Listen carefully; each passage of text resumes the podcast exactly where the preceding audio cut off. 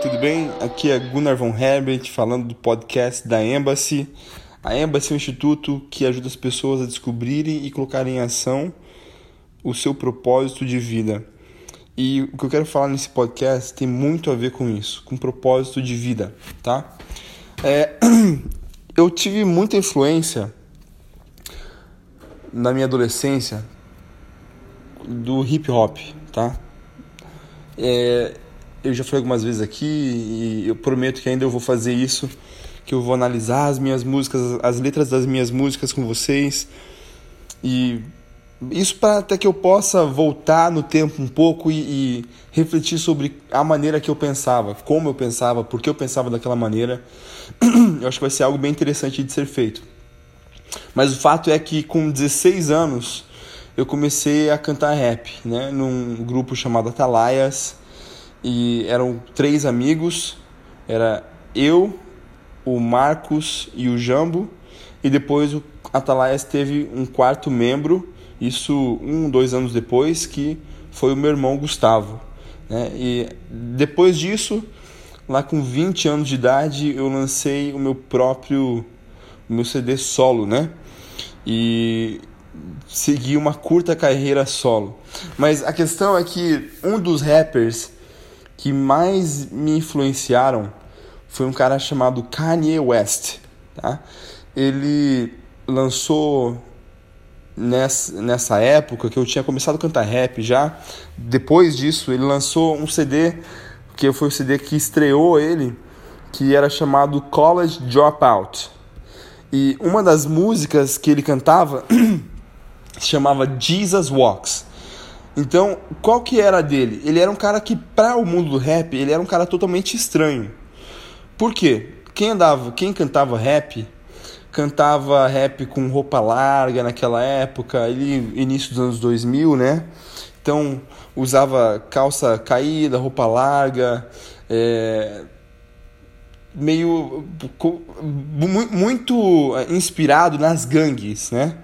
É, era um, um thuggish look, que era um era um, um, um, tipo de roupa que era bem inspirado nas ruas, tá? E aí chegou esse cara é, falando que ele era um dropout, que ele tinha deixado de estudar na universidade, né? E aí isso já era estranho, porque ele meio que falava para um público da universidade, tá? Outra coisa, ele as roupas que ele usava era roupa meio que de universitário. Como que era a roupa de universitário? Se você morou nos Estados Unidos, isso é, é muito interessante, tá? Porque as pessoas elas se vestem muito de acordo com o mundo que elas pertencem. Então, por exemplo, quem canta rap, meio que vê, quem ouve rap, principalmente, vê, usa um tipo de roupa que identifica o estilo de música, o estilo de vida que essa pessoa tem, tá?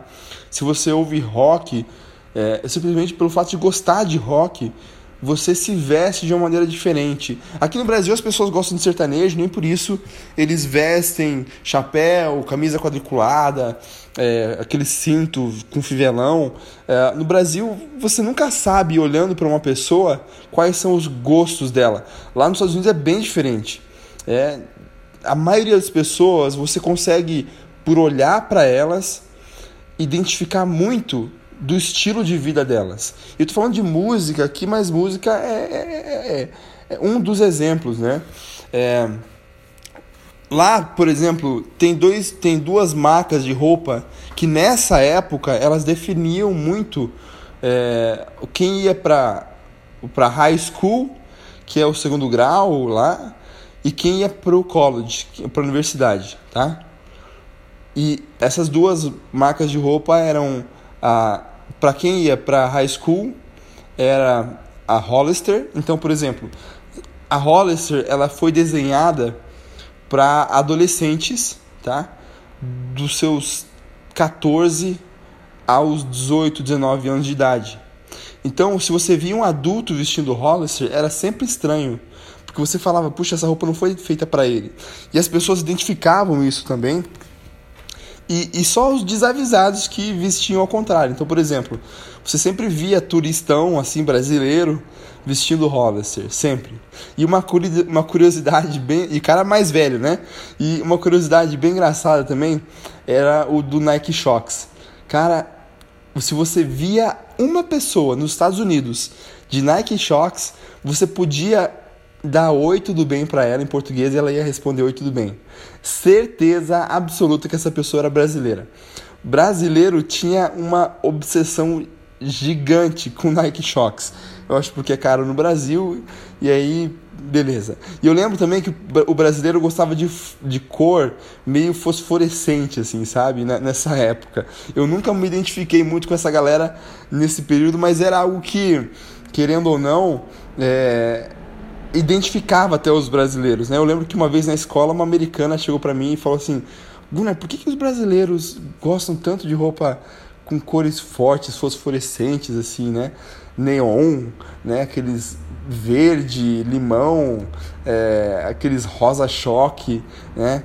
E eu falei, sei lá, eu nem, nem entendo direito esse povo, né? Mas apesar de ser amigo muitos brasileiros, mas é, eu não, realmente não entendia por que, que eles se vestiam daquela maneira, porque a minha cultura de ter sido criado nos Estados Unidos e principalmente ter sido criado num lado pobre dos Estados Unidos, aonde muitas das vezes nos lugares onde, onde a gente morou, a minha família era a única família branca e a gente não era considerado branco porque a gente era considerado latino, né? Então por essa razão até é, mesmo quando existia e existe um racismo muito grande, tanto de brancos para negros, mas quanto para negros contra brancos também, é, nesses bairros que eram na grande maioria de negros, eles olhavam para nossa família e nos abraçavam. Né? Então isso é, acabou me influenciando, influenciando meu irmão muito, porque nós éramos adolescentes, né? E com certeza produtos do nosso ambiente social ali. E então uh, a marca que identificava os universitários era, era a Abercrombie Fitch, que era uma calça que não era tão larga quanto a dos rappers, né? Porque eu tenho uma foto de uma calça minha que, na moral, cara, cabia pro meu pai que pesava duas vezes mais do que eu.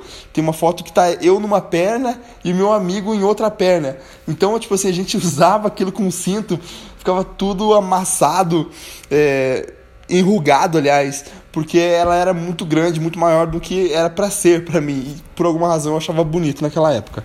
Mas era a, a moda e principalmente a moda no, no círculo que eu andava, né?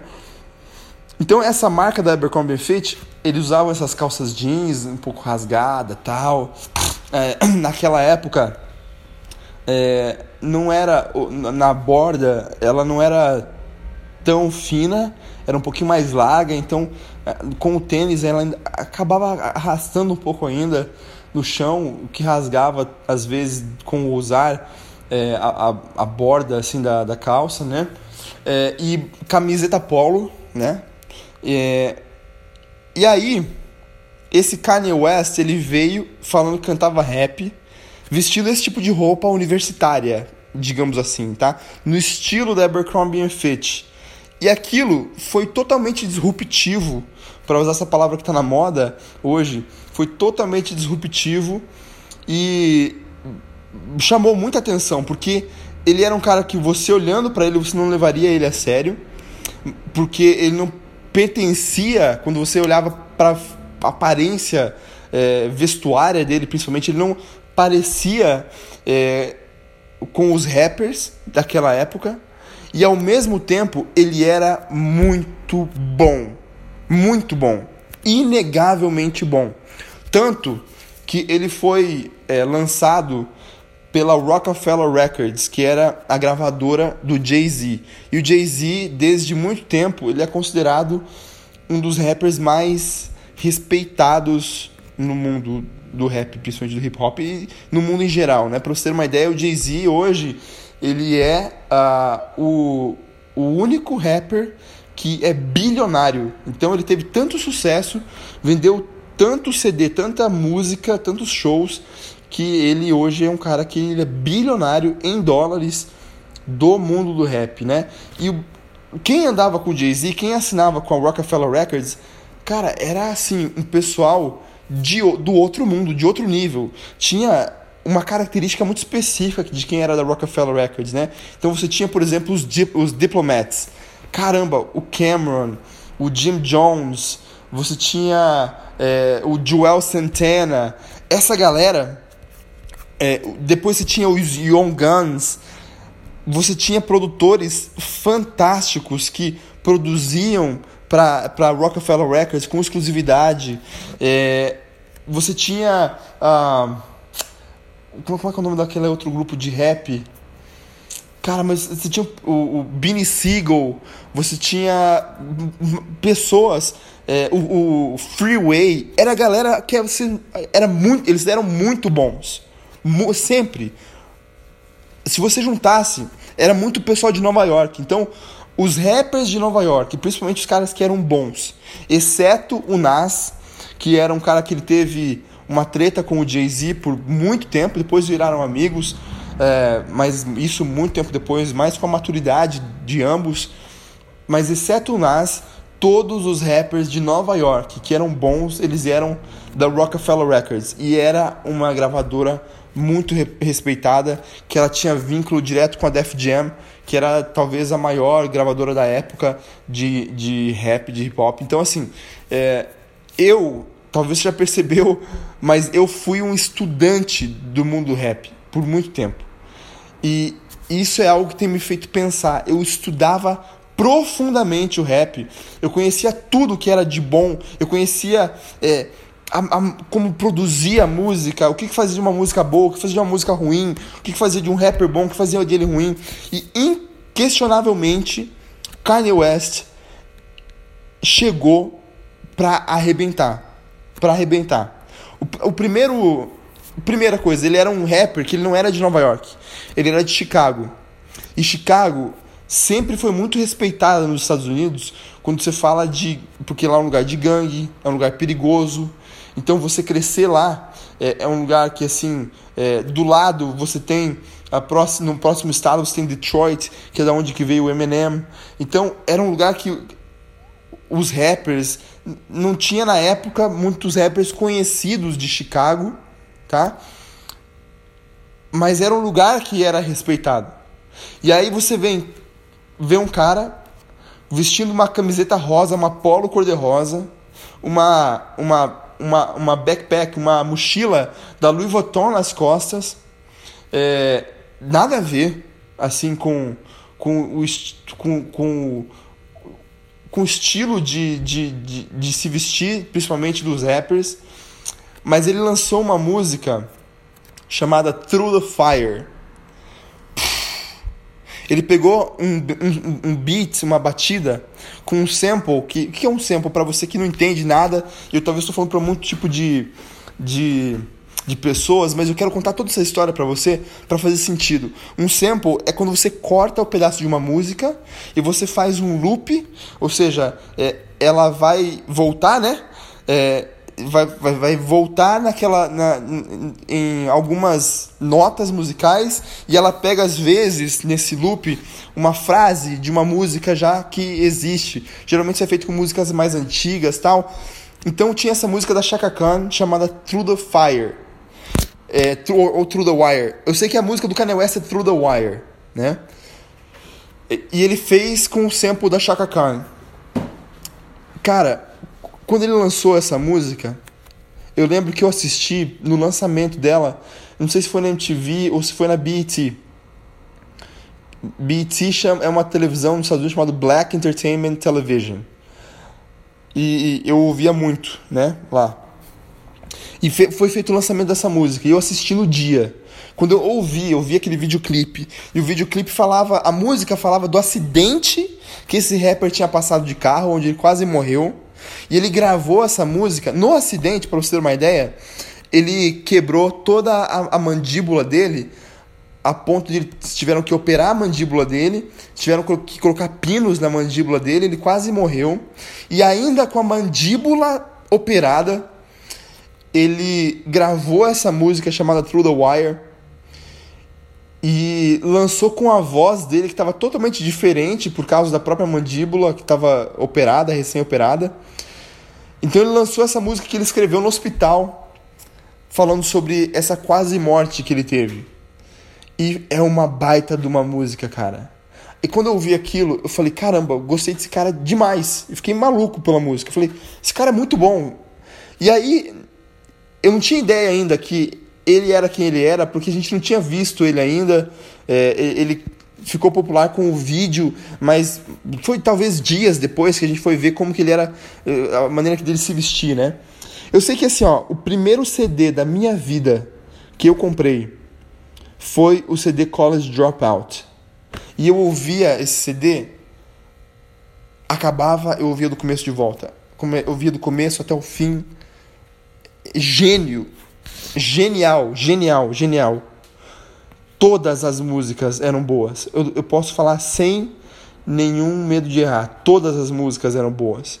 O Kanye West, ele, como que ele entrou para a cena do rap? Ele começou a produzir música. Tinha um cara chamado No ID que ensinou ele a produzir música e ele começou a produzir músicas e vender para alguns rappers assim underground, cara que não era tão conhecido, até chegar em alguém que conhecia o Jay-Z. E o Jay-Z lançou um álbum chamado Blueprint. E no álbum Blueprint, ele se conectou com o Kanye West e o Kanye West gravou algumas é, algumas músicas no Blueprint com, com o Jay-Z.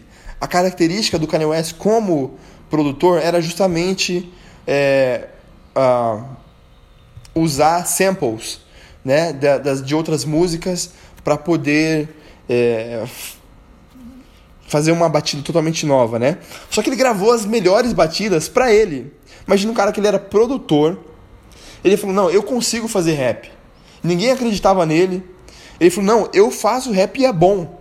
E ele fez e guardou as melhores batidas para ele. E o pessoal falou o seguinte para ele assim, ó: "Cara, é o seguinte, se vamos colocar um monte de gente conhecida no teu CD, se a tua música for ruim, as pessoas não gostarem, não conseguirem se conectar com você, eles vão se conectar com esse outro pessoal que está fazendo música com você. Bom, Kanye West foi lançado e arrebentou. Arrebentou. Todo mundo gostou dele. Porque ele era diferente. Porque ele falava com os universitários explicitamente. Ele não estava falando música de gangue. Ele falava sobre outras coisas. E dentro dessas outras coisas, ele falava que ele era cristão. Tanto que ele lançou uma das músicas é chamada Jesus Walks. Né? Uh, cara, quando ele falou que ele era cristão, na hora surgiu um conflito comigo, porque eu falei, puxa vida, esse cara não tá fazendo música é, para a igreja. Ele, ele falava sobre mulheres também, ele falava sobre dinheiro também, e eu achei aquilo super conflitante, super conflitante.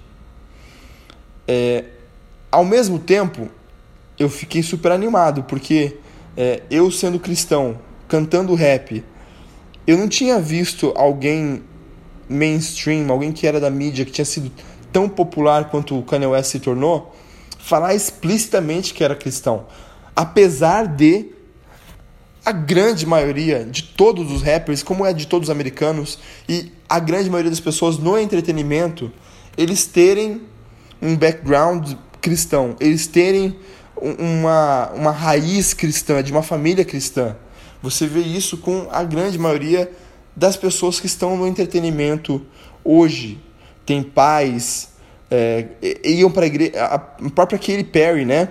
É, que ela era uma, uma, uma canto, ela filha de pastor, cantava é, é, músicas evangélicas, né? E aí uh, ela lançou uma música com o P.O.D., eu lembro, uma, das minhas bandas favoritas é o P.O.D., e eu lembro que ela lançou uma música com eles, mas o, o conflito era que assim, por exemplo, enquanto o, o P.O.D., você pega o P.O.D., e eles são, eles são extremamente populares, uma banda de rock, extremamente populares. Eles falam que são cristãos, mas as músicas deles você não vê controvérsia nas músicas deles. Ou seja, eles não estão falando que são cristãos e estão chamando uma mulher de vadia, por exemplo. Eles não estão falando que são cristãos e estão falando que pô, querem gastar dinheiro. Que... Não é controverso, você vê uma coerência. E tinha essa controvérsia gigantesca com o Kanye West. Eu posso falar para vocês o seguinte: os primeiros três CDs, os três primeiros álbuns do Kanye West foram dos melhores álbuns de música que eu já vi na minha vida. Os três foram muito bons, muito, muito bons, muito bons mesmo. Depois, a mãe dele faleceu e ele entrou numa depressão gigantesca gigantesca. E esse cara ele lançou um álbum chamado é, Heartbeat 808. E era muito diferente a maneira de ele se expressar como artista. Ele começou a cantar usando é, Autotune, que é um, um, tipo de filtro para tua voz, que ele foi desenhado para quem está cantando realmente, ele disfarça o desafinado. Então você coloca o autotune e você consegue controlar num teclado as notas. Então, quando você toca no teclado a, nota e ela sincroniza com a voz que está desafinada, ela faz o som da tua voz atingir a nota do teclado que você quer, tá? Então assim funciona o autotune. E ele começou a cantar com autotune e lançou a moda do autotune. Depois dele, todo mundo começou a fazer autotune. Todo mundo. Só que no começo era muito estranho, porque ele estava cantando também. E as pessoas falavam, cara, você não pode cantar, não é, é estranho, cara. Ninguém vai gostar disso. E realmente, não foi.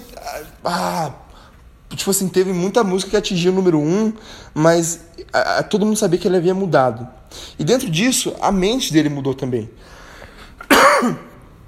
alguma só para ter um background da história do, do, do Kanye West cara ele começou é, uh, ele, ele saiu com uma, uma começou a namorar com uma guria muito estranha chamada Amber Rose que hoje essa guria ela é uma das das ativistas assim do uh, aquela marcha das vadias sabe é, ela era uma stripper é, uma mulher muito bonita mas com, assim, tipo, não, não tinha nada a ver com Kanye West, sabe?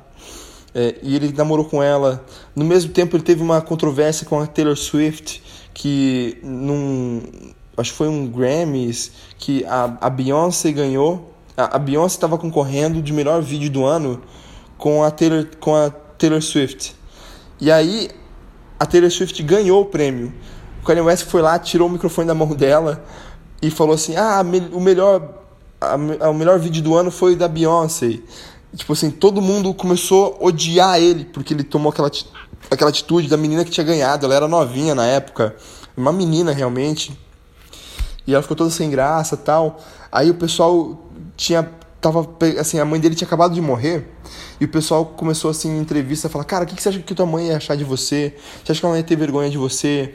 E ele começou assim, sabe, dar uma pirada, sabe?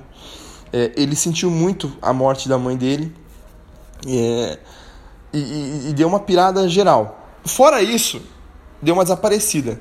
Quando ele volta, ele volta falando que ele era um gênio e que ele gostava de moda e de que ele queria fazer uma marca que empresas como a Nike deveriam investir nele.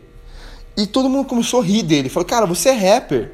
O que, que tem a ver isso, cara? Nada a ver vai cantar rap. E ele falava: Não, eu quero fazer isso porque eu tenho muitas ideias boas. Eu quero fazer roupa que vão ajudar, vai ajudar a mudar o estilo das pessoas se vestirem totalmente. Nesse meio termo, ele começou a namorar com a, com a Kim Kardashian, que é uma celebridade gigantesca dos Estados Unidos. É, Casou-se com ela, eles são já cinco anos casados, têm quatro filhos. E, pô, Gunnar, você é TMZ, conhece tudo da vida do cara. eu, eu, acompanho alguma coisa, tá? É, e eu tenho uma razão para o, o qual eu quero falar disso. Depois eu quero, quando terminar de falar esse, toda essa introdução, está sendo bem longa, mas dane-se. É, o podcast é meu, você está ouvindo porque você quer. E se você está ouvindo, deve ser interessante, eu espero. É, eu tenho uma razão para eu estar tá falando de tudo isso. Tem uma importância muito grande em tudo isso. A, a, Kim Kardashian, ela, foi conhecida, ela ficou conhecida, largando do Kanye West um pouquinho, falando da Kim, da Kim Kardashian, ela é uma mulher muito linda. Ela foi muito mais bonita, na minha opinião, antigamente. É, obviamente, ela fez várias cirurgias plásticas e ela não é uma exclusividade disso. Todas as mulheres famosas nos Estados Unidos fazem cirurgias plásticas. Então, ó, ela já não é mais a mesma, mas continua sendo uma mulher muito bonita. É, mas ela ficou famosa porque ela fez um, um sex tape, que eles chamam, né? Que é quando a pessoa se grava ou vaza um vídeo da pessoa fazendo sexo com o parceiro dela. E ela ficou famosa primeiro por causa disso. Porque era um, um cantor de, de rap também, na realidade de R&B, chamado Ray J, e os dois fizeram esse vídeo, vazou ou foi lançado e ela ficou mega famosa. Depois disso, a, Kanye, a, a Kim Kardashian teve uh, um, um, reality show da família dela, que é chamado Keeping Up with the Kardashians, onde conta a vida dela, da mãe dela e das irmãs dela, tá? É, todas mulheres. E aí tem a história também do Bruce Jenner, que era padrasto dela, o cara que ele virou Caitlyn Jenner, uh, transgênero, né? É, então ele fez essa transição para mudar fisicamente de sexo. E é uma família, foi uma família bem controversa, né? Mas o Kanye West sempre foi apaixonado pela Kim Kardashian. Tá? E eu lembro que quando eles começaram a, a namorar, tem um pastor muito, muito bom, cara, é, chamado Rich Wilkerson Jr. O Rich Wilkerson Jr. é um pastor de uma igreja em Miami, tá? Ele é neto do, de um pastor chamado Rich Wilkerson, que o Dave Wilkerson, não, não lembro o nome do pai do avô dele, mas o avô dele escreveu aquele filme Entre a Cruz e o Punhal, que era contava a, a história de um missionário, que a história é dele real, em Nova York. E como que Deus usou ele para mudar a vida de pessoas que eram de gangues e, e que as pessoas aceitaram a Jesus, tá? É o famoso Nick Cruz, que era o personagem principal, que era um gangster, né? É, de Nova York. E quando eu falo gangster, não é daqueles que você pensa italiano, não. É tipo o cara porto-riquenho ali. É totalmente diferente, tá, gente? É cultura. É o cara que é da rua, tá? Briguento, de furar bucho dos outros, de. Sabe? É, vender droga.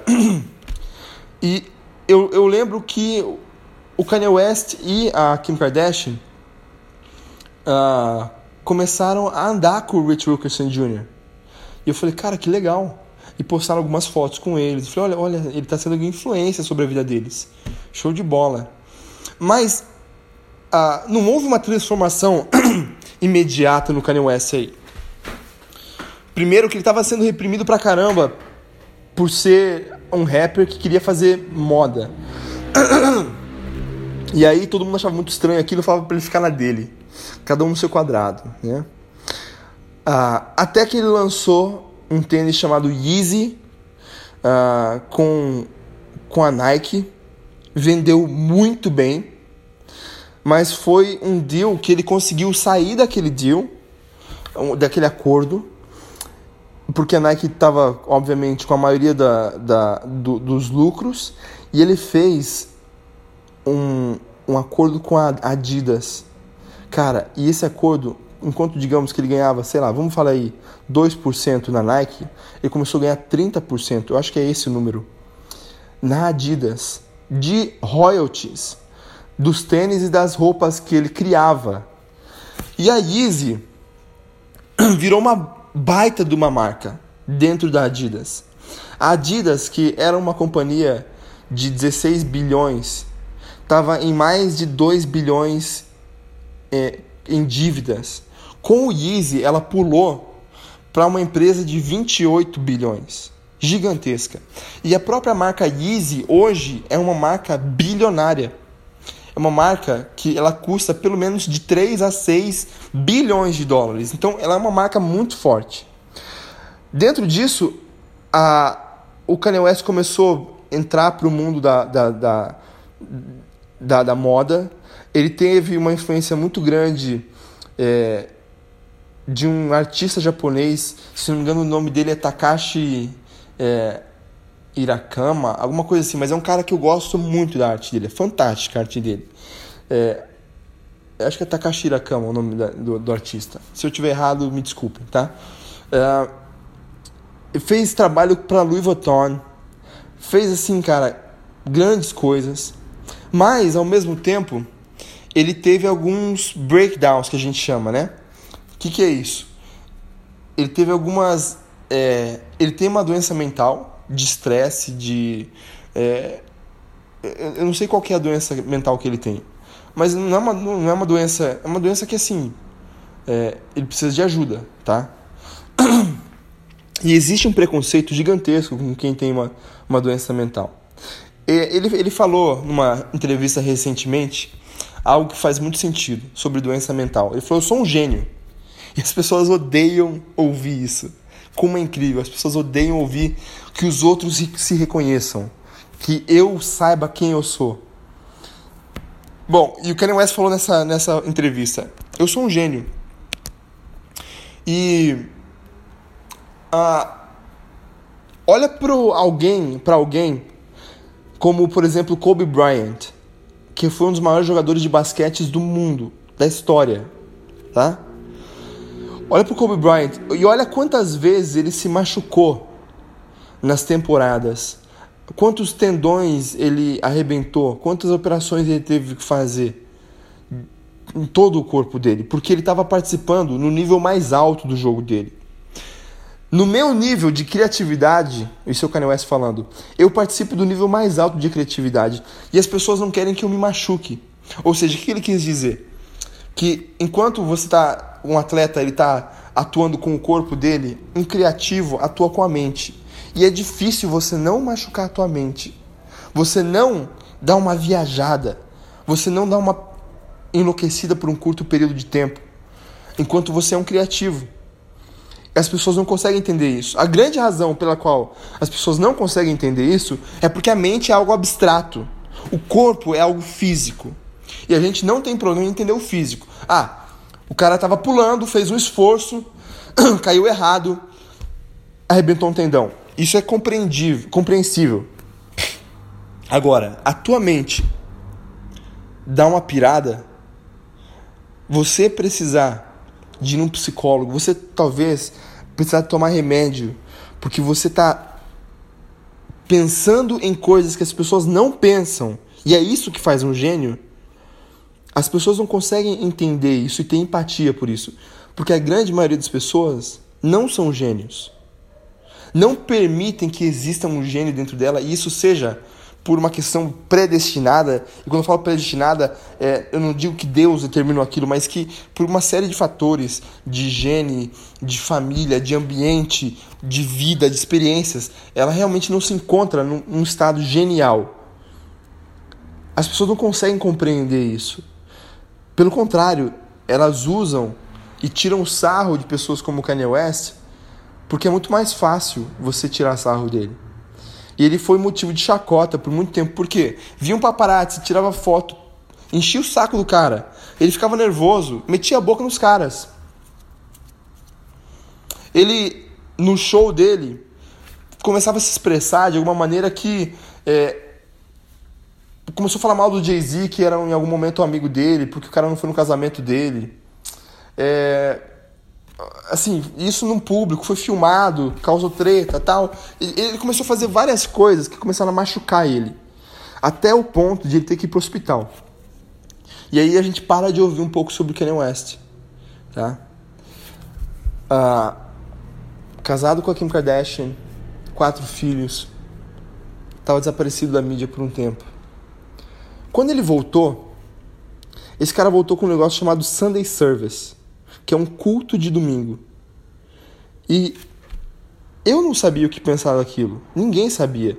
Ele deixou de. de ele não estava numa igreja, ele estava num parque com sem as quatro paredes. Ele pegou um, co, um coral e ele tocava o piano e eles cantavam junto, as pessoas dançavam, e as pessoas cantavam músicas para Jesus. E nem eu sabia o que pensar daquilo, porque ele é uma pessoa pública que passou por tanta coisa. E a mídia quer que você quer desenhar, você quer as pessoas querem narrar a tua vida, construir a narrativa da tua história. E é isso que estava acontecendo com Kanye West. Pô, como aquele cara que ele era maluco? Outra eu vi uma pessoa falar esses dias, esse hoje na realidade, Fala assim, não, o Kanye West não passa de um oportunista. Ele tirou proveito das pessoas que falavam que eram doentes mentais, quando ele teve a doença mental, dos universitários, quando ele disse que era universitário, é, blá, de uma série de pessoas, de grupos, e hoje ele está tirando proveito dos cristãos para ele vender. Por quê? É óbvio, a pessoa não está errada de pensar assim, porque acontece muito isso. Aqui no Brasil, principalmente. Pessoas que, por exemplo, você tem aquele. Eu vou falar o nome, dane-se, tá? Ah, o nome da, o caso daquela cantora Perla. Cara, ela tava um fracasso lá fora Veio para a igreja, a igreja abraçou ela, começou a dizer, dar o testemunho dela, que Jesus tinha mudado a vida dela. Hoje, a mina saiu da igreja, fala mal da igreja, tá fazendo tipo, é, tá fazendo, ah, é, tirando fotografia quase nua por aí e tal. Aí vem alguém e fala o seguinte: não, a gente não pode julgar. Cara, cala tua boca para começar a conversa. Se parar de julgar é uma das coisas mais idiotas que eu já ouvi na minha vida. Pessoas que não entendem o conceito de não julgar. E eu não vou entrar nessa conversa agora, mas é, não dá pra gente defender o pecado. Não dá. Não dá pra gente defender o pecado. Nós devemos orar pelo pecador. Nós devemos trabalhar para que esse pecador se torne alguém que se arrependa é isso que eu acredito como cristão. Se você tem outra visão de cristianismo que não é essa, mano, fica com a tua, com a tua visão, tá bom? Mas a minha visão é essa. A minha interpretação da Bíblia é essa e eu acredito que é uma interpretação saudável de que não existe salvação que não seja pela graça. Para que você tenha acesso à salvação é somente pela graça. Agora, a graça é algo tão maravilhoso que uma vez que você se encontra com ela, não existe outra forma a não ser que você se arrependa completamente do teu antigo estilo de vida. Você não deseje mais o teu antigo estilo de vida, porque você conheceu algo tão melhor. Então, se existe alguém que vive entre os dois mundos, aquele famoso cristão Raimundo, pé na igreja, pé no mundo, fica ali, cara, tudo bem. Mas essa pessoa não é cristã ainda. Ela pode estar num processo. Pode chegar ainda o momento dela. Mas se ela não se cuidar, ela vai para o inferno. Ela vai para o inferno. Então, o Kanye West, ele começou com esse Sunday Service, esse culto de domingo. E eu, eu tô assistindo isso de longe, né? Tô vendo isso de longe acontecer. E aí, ontem, Ontem mesmo eu estava indo para uma reunião do meu trabalho, me encontrar com um amigo no escritório dele. E é, a reunião era quatro e meia, eu saí um pouquinho mais cedo do escritório, cheguei quatro horas lá. Pô, cara, eu não sei, o cara marcou comigo quatro horas, quatro e meia. Eu cheguei meia hora antes. Ah, comecei a olhar no celular, né? E encontrei, olhando no feed do Instagram, uma foto de um disco de vinil azul chamado Jesus King. Eu cliquei e eu vi que o Kanye West era o, o autor daquele álbum e falando, né? Ah, o Kanye West acabou de lançar um, um álbum chamado Jesus King. Eu falei, vamos ouvir. E quando eu ouvi, enquanto eu ouvia no Spotify, eu tava olhando o feed do Instagram. E o Rich Wilkerson Jr., que é o pastor que teve alguma influência sobre é, o Kanye West, ele falou: Eu não, não ouvi em muitas pregações a clareza da transformação do evangelho que eu ouvi ouvindo o álbum do Kanye West, Jesus King. E quando eu, é, li aquilo, eu comecei a, a, ouvir de uma maneira muito mais atenta as músicas do Kanye West desse novo álbum, Jesus King. Primeiro que é super explícito, né? Jesus é rei. Cara, não é qualquer um que tá falando isso. Não é assim, um, um, cara do mundo gospel que tá falando isso. Ele não é do mundo gospel. Eu já dei minha opinião aqui sobre o mundo gospel. É algo que não tem muito nem a ver comigo. Mas é um cara que. Ele era um cantor que ele fez tanto sucesso cantando rap. mas que ele cantou tantas outras coisas erradas também, que eu, eu sabia que essa pessoa não tinha tido um encontro real com Jesus. E no CD dele, ouvindo música, as músicas novas dele, cara, ele, ele tava com uma clareza, uma transformação tão clara que eu falei, esse alguma coisa aconteceu com o Kanye West. E aí, à noite, ontem, de madrugada já, isso, uma meia-noite e meia, encontrei uma, uma entrevista que ele deu ontem mesmo é, com um radialista, tá? Esqueci o nome dele aqui agora, do radialista. Mas, mano, na entrevista, aí é o cara falando, entendeu? E o que acontece? Nos Estados Unidos tem muito esse movimento de, hoje principalmente, negro. Cara, você tem que ser. Esse é negro, cuida do teu povo. É nós contra eles, entendeu? E o Kanye West, uma das grandes é, controvérsias que teve com o Kanye West foi que ele saiu em apoio ao Donald Trump como presidente. E todo mundo odiou. Chamaram ele de traidor. Ele vestiu o chapéu do Make America Great Again do Donald Trump. Cara, o pessoal passou muita raiva com o Kanye West.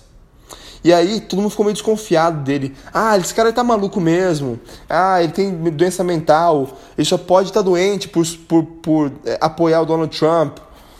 Bom, na entrevista desse, do Kanye West com esse radialista, mano, eu percebi 100% que o Kanye West teve um encontro real com Jesus de que a conversão dele é algo genuíno e verdadeiro. Você vê uma mudança genuína nele. Poucos dias antes de eu ouvir isso, de tudo isso acontecer, eu estava vendo uma notícia e já, já naquilo, aquilo já tinha me, me causado algum é, certo, uma, uma, impressão diferente já, porque teve um vídeo, provavelmente da do Keeping Up with the Kardashians, que o Kanye West e a e a Kim Kardashian estavam prestes a ir para assim, cara, uma dessas entregas de premiações aí de moda tal. E eles estavam tendo uma discussão, e foi gravada essa, essa discussão. Ele não queria que ela fosse com uma roupa que estava muito sexy, muito reveladora. E ela falou assim para ele: Kanye, você tá tendo uma transformação. Eu não estou no mesmo nível que você. Eu não vejo nada de errado com isso que eu estou vestindo. E ele, e ele falava assim, ó. É, Kim, eu tive uma, um encontro com Jesus. Eu não quero que você se vista assim. Você é a mãe dos meus filhos. Você é minha esposa. Eu não quero que você revele tanto do seu corpo assim. E por que, que isso é tão estranho, cara? Porque antes, algum tempo atrás, ele falava assim, ó. Cara, a Kim Kardashian, ela tem que tirar foto nua. Porque ela tá transformando a maneira como as pessoas enxergam a moda ela é uma mulher volumosa tal. E, então ele falava o seguinte: é, a moda foi desenhada para mulheres. É, por, por, homens que não gostam de mulheres e que usam modelos muito magras.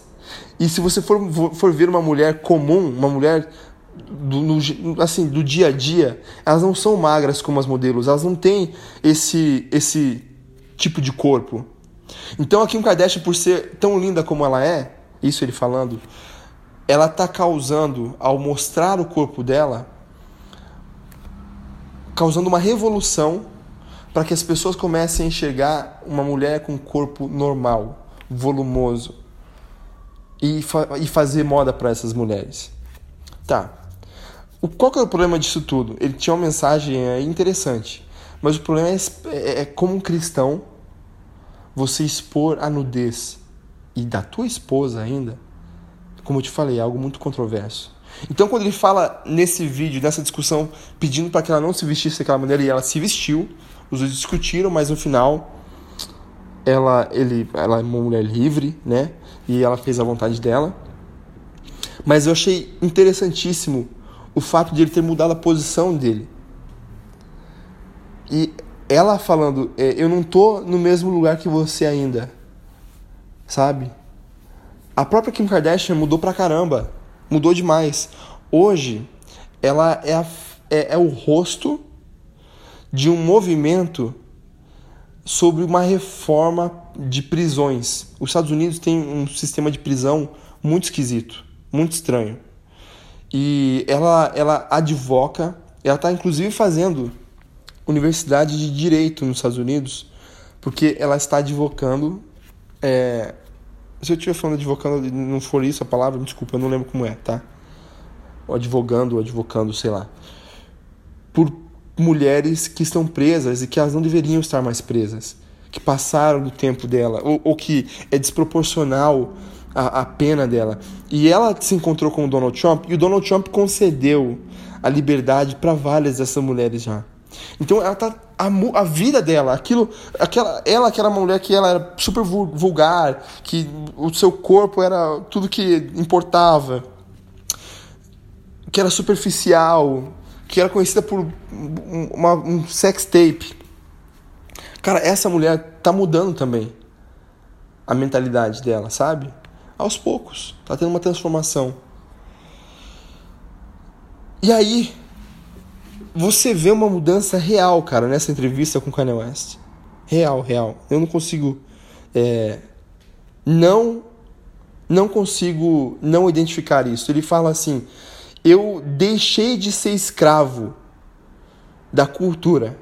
Deixei de ser escravo da cultura. Eu amo e temo a Deus. Eu não temo as pessoas olharem para mim, para esse novo eu e não quererem aquilo que eu tenho a oferecer, aquilo que eu, aquilo que eu sou. E eu sou um servo de Deus.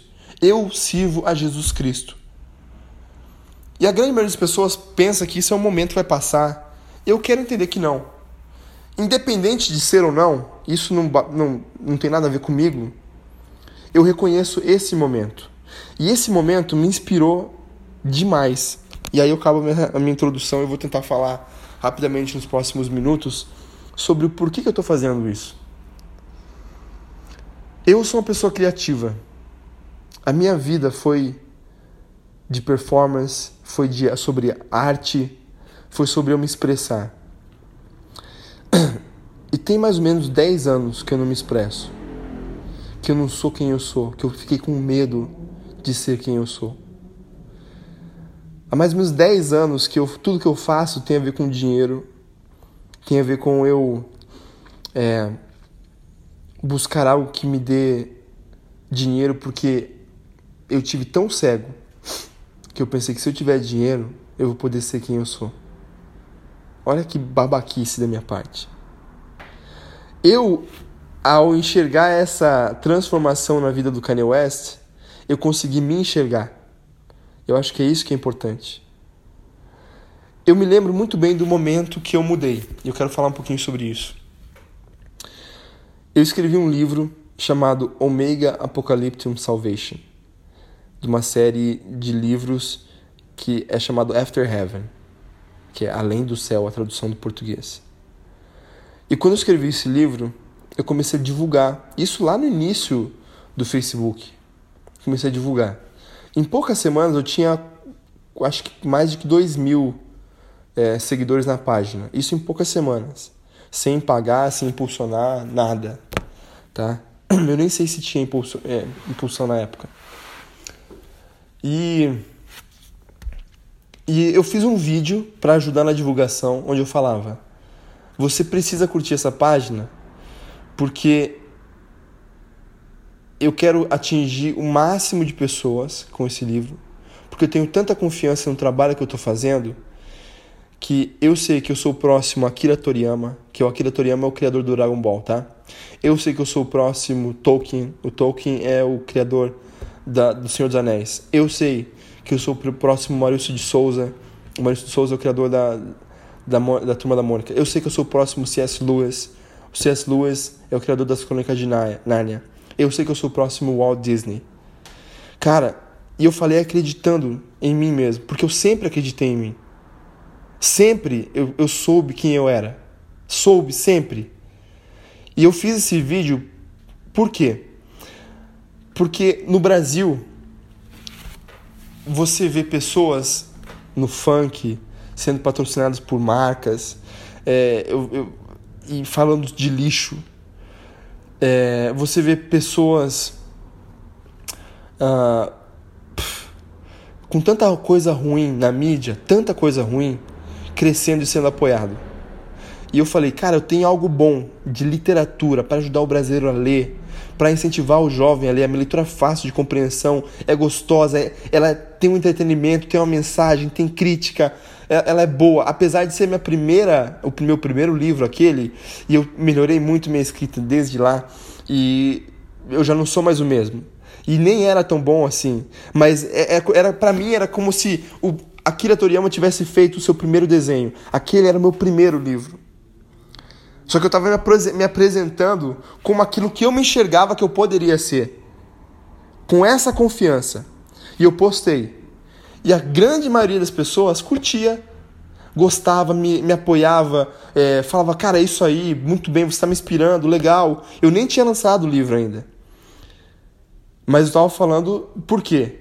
Porque eu queria que, na época, tinha uma, uma agência que era a única que eu conhecia. E eu sempre, cara, eu, eu tô aprendendo sobre a vida agora. Eu sempre fui muito ignorante de tudo. Quero que você entenda o quão. Desculpa falar essa palavra, tá? O quão bosta eu sou. Eu, eu, eu fui uma vez, quando eu cheguei do México, que eu acabei de tinha sido preso por dois meses e meio no México. Eu voltei em 2010 pro Brasil quando estava tentando ir legalmente para os Estados Unidos, porque tudo que eu conhecia era aquilo.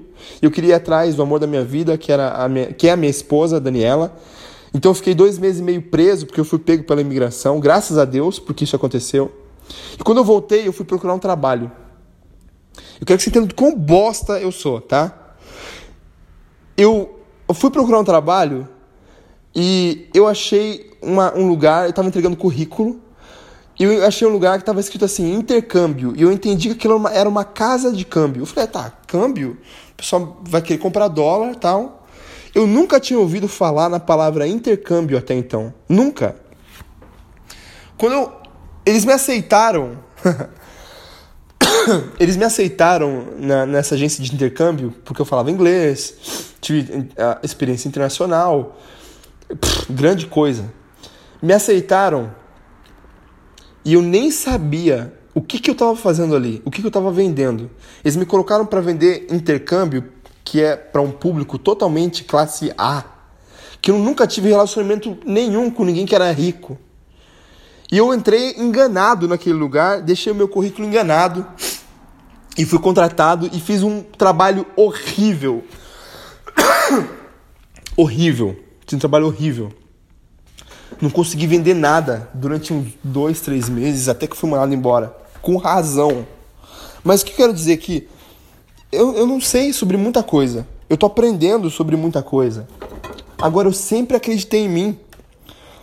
Mas eu tinha deixado de acreditar em mim mesmo. Ó, eu vou tomar uma água. Porque se eu parar, se eu pausar, eu vou ter que clipar os vídeos e tal. Dá só um tempinho.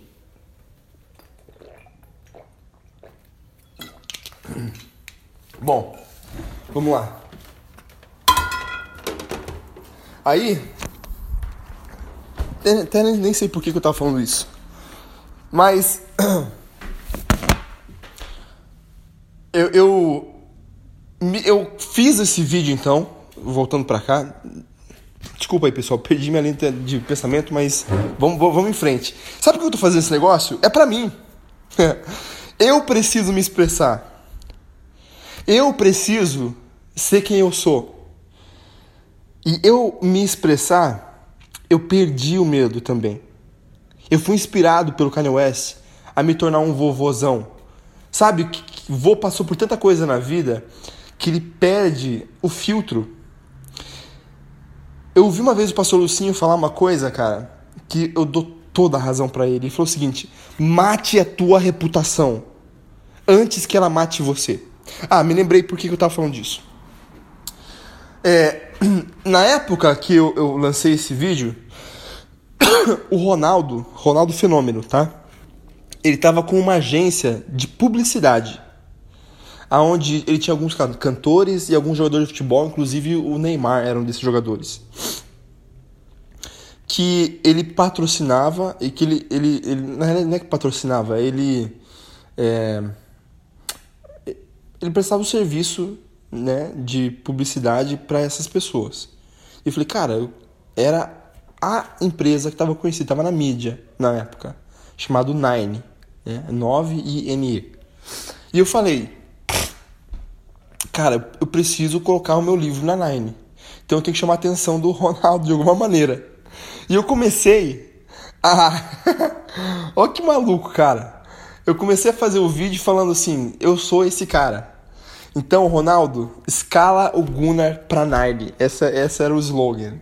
Né? E, cara, tinha uma galera me, me patrocinando, me patrocinando, me, me, é, me levando pra frente, cara. Ao ponto de que, assim, alguém que conhecia alguém dentro da Nine falasse, ó, cara, chegou até mim esse vídeo, dá uma olhada nesse cara. E esse, o cara dentro da Nine falou, ele me, me contactou pelo Facebook, ele falou, Gunnar, é, legal, cara, tua iniciativa. Mas você está começando, forma um público consistente e depois procura a gente. Cara, fantástico. Eu chamei a atenção deles. Chamei a atenção deles. Mas aí, no, nesse tempo, uma blogueira de um blog de literatura, ela escreveu sobre mim na internet, no blog dela. Ela me usou totalmente como chacota ela falou assim: olha a humildade desse cara aqui, falando que ele é o próximo Akira Toriyama, que é, que ele é o próximo Walt Disney. E aí, algumas pessoas comentaram embaixo, kkkk, tirando o maior sarro de mim. E eu fiquei muito envergonhado, muito envergonhado. Eu falei: o que, que eu tô fazendo? Eu tô fazendo algo que é, é loucura, eu sou maluco. Eu não faz sentido o que eu estou fazendo. E eu parei. Eu, eu não parei de escrever, mas eu parei de me divulgar. Eu parei de me expressar. Esse foi o grande problema para mim, que eu estou reconhecendo. Eu parei de me expressar. Qual que é o problema disso? Eu deixei de ser quem eu sou por 10 anos. E tudo o que eu fazia e tudo que eu fiz até hoje foi atrás de dinheiro. Porque eu falei, na minha mente foi causado uma, um bloqueio automático. E eu não preciso de psicólogo para analisar isso, porque eu consegui fazer essa autoanálise. Eu criei um bloqueio automático, dizendo assim que eu não era merecedor, de que se eu me me expusesse, sei lá, se eu me expor, isso eu sei que tá certo.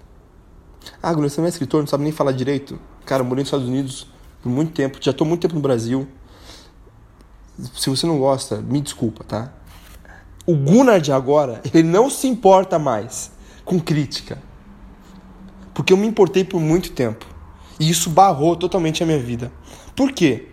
Porque quem me criou foi Deus. Quem me fez como eu sou foi Deus. Quando a Bíblia fala que é impossível você servir a dois senhores, que é a Mamon ou a Deus, eu escolhi servir a Mamon para sustentar a minha família por muito tempo. Eu usei minha família como, como uma desculpa. E nada deu certo na minha vida desde então. Todas as minhas, as minhas iniciativas deram errado desde então. Todas elas. Graças a Deus por isso. A primeira coisa que está dando certo agora é a, é a Bravo. Mas se eu continuar a fazer a Bravo por dinheiro, ela vai dar errado também.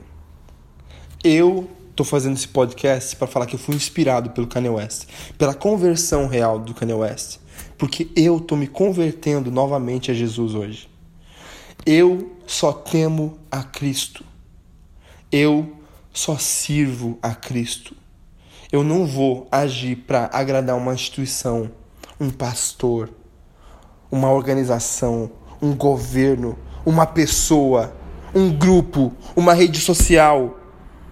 Eu não vou viver para te agradar. Seja lá quem você for que vai ouvir isso e usar isso contra mim talvez um dia no futuro. Eu não tenho mais medo disso, de nada e de ninguém, porque eu decidi temer somente a Cristo e amar a Deus sobre todas as coisas, sobre a mim mesmo, sobre tudo aquilo que eu sou, tudo aquilo que eu faço. Eu amo a Deus e aprendi a amar Ele hoje mais do que tudo, porque só faz sentido você amar a Deus sobre todas as coisas para quem realmente conhece Ele. Se você não vive dessa maneira, tá tudo errado na tua vida e tudo vai dar errado. Cara, Kanye West falou assim, ó, enquanto eu estava fazendo os meus planos, enquanto eu estava fazendo a minha vontade, eu vivia com contas, eu vivia em dívidas. Agora que eu entreguei tudo nas mãos de Deus, a minha companhia vale mais de 3 bilhões. Cara, não dá para ninguém chegar pro Kanye West e falar você não é bom naquilo que você faz. Ele já provou isso. Agora, com dinheiro, ele faz o que ele quiser. Tá todas as celebridades de Hollywood estão indo para o culto que ele está fazendo e aceitando Jesus. Cara do céu, se liga no que está acontecendo. Através da vida de alguém que decidiu aceitar Jesus. Uma pessoa que eu, que eu admiro, por enquanto eu não tenho nada para falar contra ela, a, a não ser palavras de admiração. É um cara que tem me inspirado ultimamente, um cara chamado Francis. Francis Silva, dono de uma empresa chamada Intergalaxy. Uma, uma empresa bilionária. Ele é um cara bilionário. E tudo que ele faz é para Jesus Cristo. Ele é, ele é um ano mais velho que eu, tem 34 anos. E ele tem feito tudo para Cristo. Tudo, tudo, tudo tem feito para Cristo. Eu tenho só olhado e admirado. E todas as minhas ideias, tudo aquilo que eu queria fazer para Jesus um dia foi perdido nos meus pensamentos de poder sobreviver, de ganhar dinheiro, mas eu decidi morrer hoje. Eu decidi morrer para tudo que eu faço e viver só para Jesus. Amar a Deus sobre todas, as minhas, sobre todas as coisas. Amar e cuidar da minha família, que é a minha primeira igreja. E eu vou me expressar explicitamente em tudo que eu fizer. Eu vou me expressar essa é a minha conversão. Se Deus fez eu como eu sou e Deus habita em mim, Deus não pode estar trancado numa jaula dentro de mim. Deus tem que explodir a ponto de matar aquilo que é ruim em mim e expor tudo que Ele é através da minha vida. Então eu decidi novamente aceitar quem eu sou. E eu não sei aonde isso vai me levar. Eu não sei o que vai acontecer. Eu sei de uma coisa. Eu sou uma nova pessoa. Obrigado, Kanye West, por permitir que Jesus agisse na sua vida e te transformasse. Porque hoje a minha vida também está transformada e eu estou começando uma nova vida.